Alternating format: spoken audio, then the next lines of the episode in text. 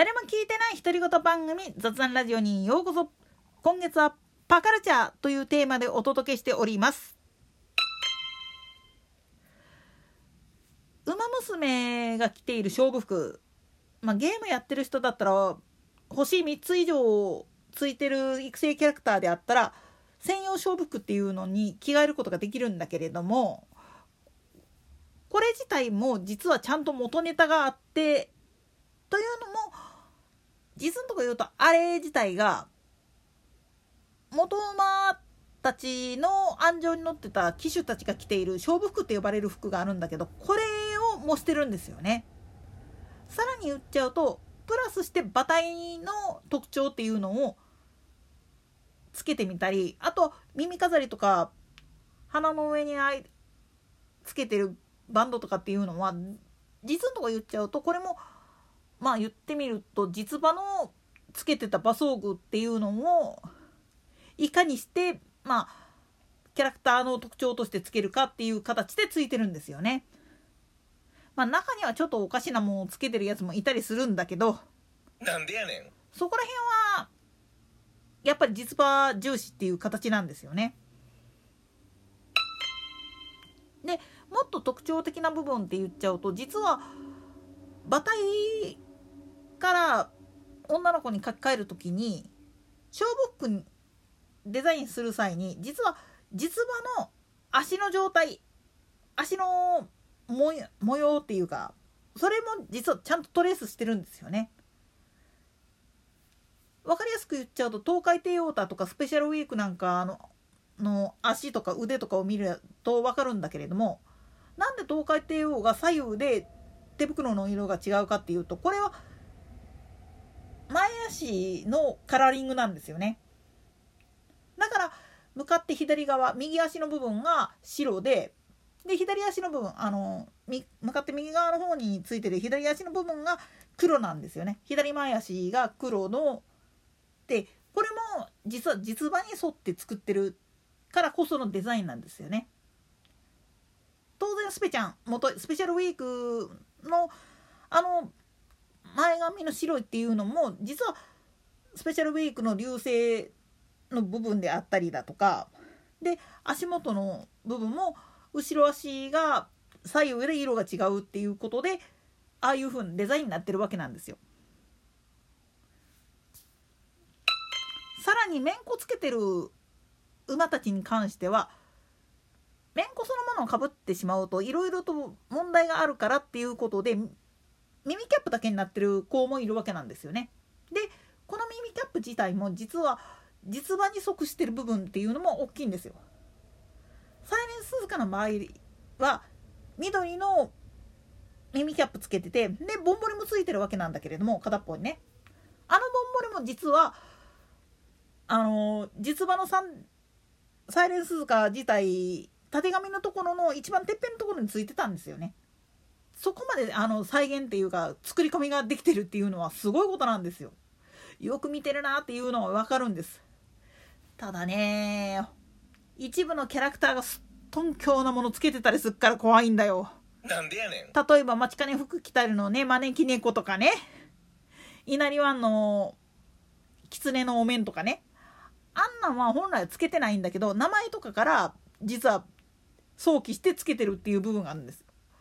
特に待ち金服着たりがなんであの1期の時も2期の時も占い師やってるかっていうと名前がそういう名前であるがためにまあ本来はこれペアになるやつが間違いない笑う角っていう馬もいるんだけれどもこれとセットだったんだけれどもまあ G1 取ってて許諾降りたんがこいつだけっていうかそういう部分があって備えなっちゃったんですよね。まあ笑う角はダート路線だったからね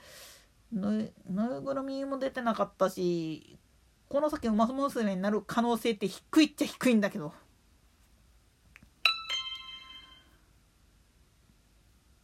他にも馬装具なんかでちょっといろいろ問題のある子っていうのはいくつかいるんですよね。例えば成田ブライアン。あれシャドウロールの代わりに実は花バンドっていうかブリーズライフトっていうか尾行テープつけてるんですよねあれ。で首元に一応シャドウロールみたいなのがついてるわけなんだけれどもあれもまあ言ってみると小僕の場合はあれでいいんだけれども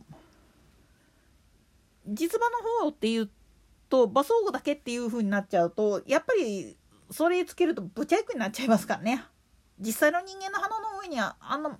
あんなモコモコのシャドーロールのついた尾行テープなんてつけたらまあ前が見えへんっていうか足元見えまへんわ。なんでやね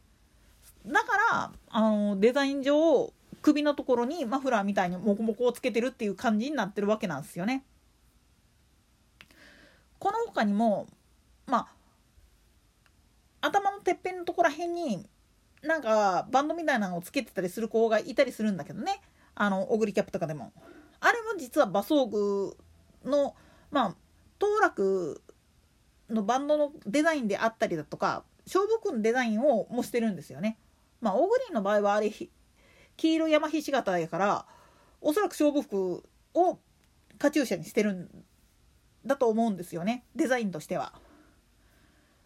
まあ可愛いんだけどその大飯ぐらいの部分までキャラクター化するかなんでやねん。まあそれがなかったらオグリンじゃないけどね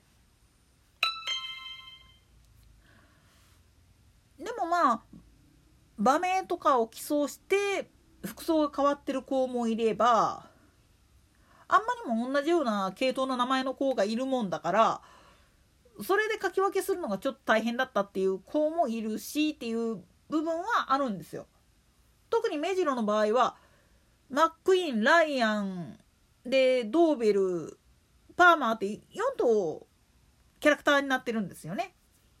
そうなっちゃうと勝負服のデザインっていうのもそれに合わせた格好になっちゃうんですよ。